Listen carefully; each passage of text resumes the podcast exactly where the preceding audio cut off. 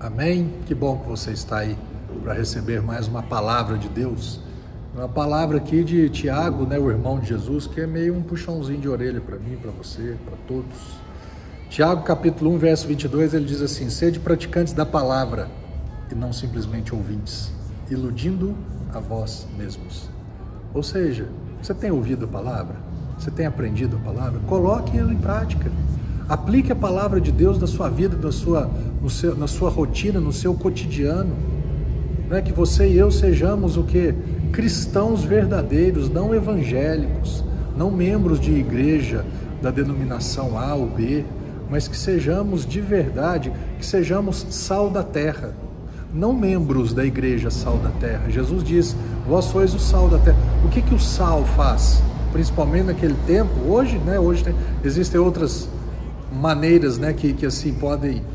É, é, é por exemplo, sal. O sal era um medicamento. Hoje, pô, hoje tem um medicamento que arde menos, né? Um mertiolate antigamente ardia, hoje não arde mais. Antigamente colocava-se sal sobre uma ferida e ali cauterizava, queimava, machucava, mas curava. Não precisa mais ser sal, você e eu como sal da terra, não membros da igreja, entenda. Curarmos vidas, né? Trazermos alívio, conforto e consolo para as pessoas. Sal faz o que ele tempera. Que você seja né, um instrumento de Deus para temperar a vida de outras pessoas, vidas aí, vidas insossas, né, vidas sem graça, vidas que não têm sabor. Você tem Cristo na sua vida. Compartilhe Cristo com essas pessoas. O sal também fazia o que? Preservava. Né? O, o, o peixe ele era pescado, limpo e era salgado.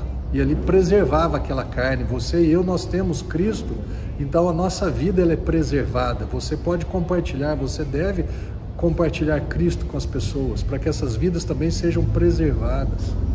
Então seja um praticante da palavra, não apenas um ouvinte. E ele fala que, senão você está iludindo a si mesmo.